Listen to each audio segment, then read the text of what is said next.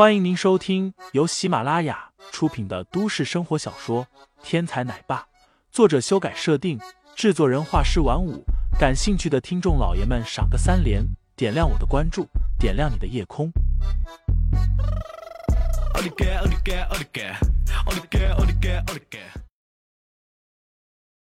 第一百三十九章《海钓之王》中，林飞听完，却是微微摇了摇头。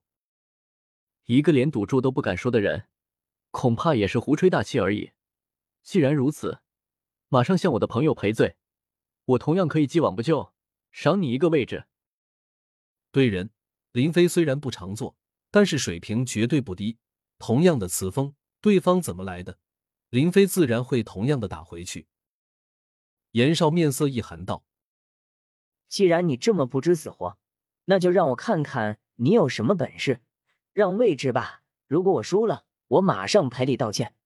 林飞摇头道：“别以为自己脸很大，道歉是你应该做的。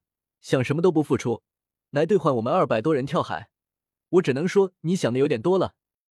如果你真的同意赌，那么就在晚上的千人聚会上现场道歉吧。”严家到韩家上面提亲，想要染指韩新宇。如果是真正的男欢女爱、两情相悦，那倒是也没什么。但是根据那一晚韩泰胜传达出来的信息，严家显然是别有所图，这让林飞如何能够接受？虽然还不知道眼前这位严少叫什么名字，但是林飞丝毫不介意借助眼前这位打压一下严家。更何况眼前这位严少也根本毫不无辜，不但行事霸道，而且心肠有点狠毒。严少听完，眼神微微眯起。冷冷的看了林飞一眼，最终还是点了点头，道：“好，一个小时为限，钓的海斑鱼最多者为胜。”白子梅等人自然是支持林飞的，一看到林飞与严少谈好的赌注，立刻吩咐两个人让出了钓位。严少大步上前，通过透明的玻璃观察了一下海面，然后默默的选定了一个位置。此时，那个位置上还有韩氏集团的业务员留下的钓竿。严少直接将钓竿拿出，扔到了一旁。一个随从上前献上了严少自己的钓竿。这个严少也确实了得，为了钓海斑鱼，特意准备了自制的鱼饵。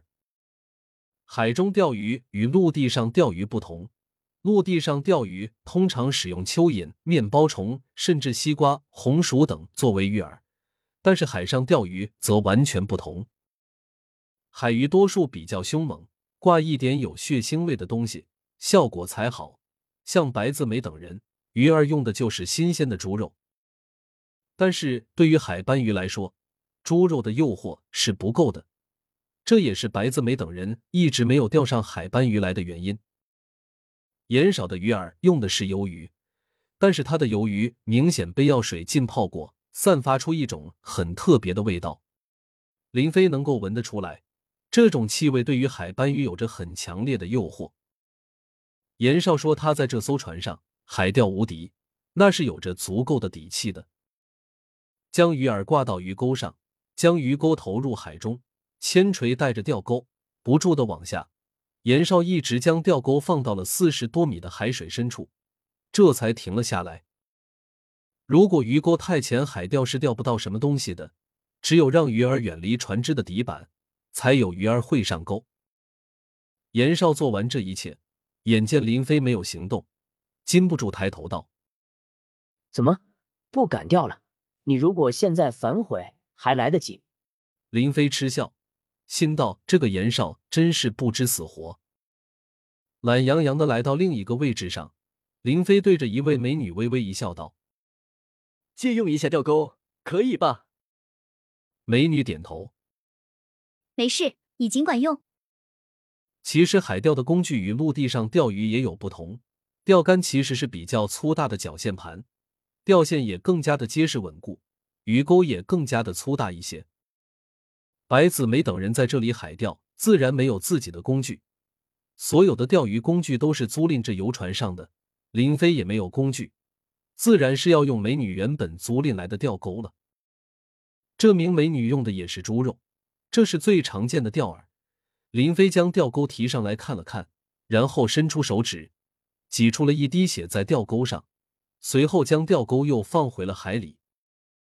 严少冷笑道：“你还不算太笨，但是这么做又能如何？你不会以为凭借自己的一点点鲜血就能把海斑鱼钓上来吧？”林飞笑道：“我的血香，自然有鱼上钩；你的血臭，放了也是没用的。你若不信。”可以试试。严少的鱼饵是特制的，如果再加上人血，味道就会变得不一样，对海斑鱼的吸引力也会降低很多。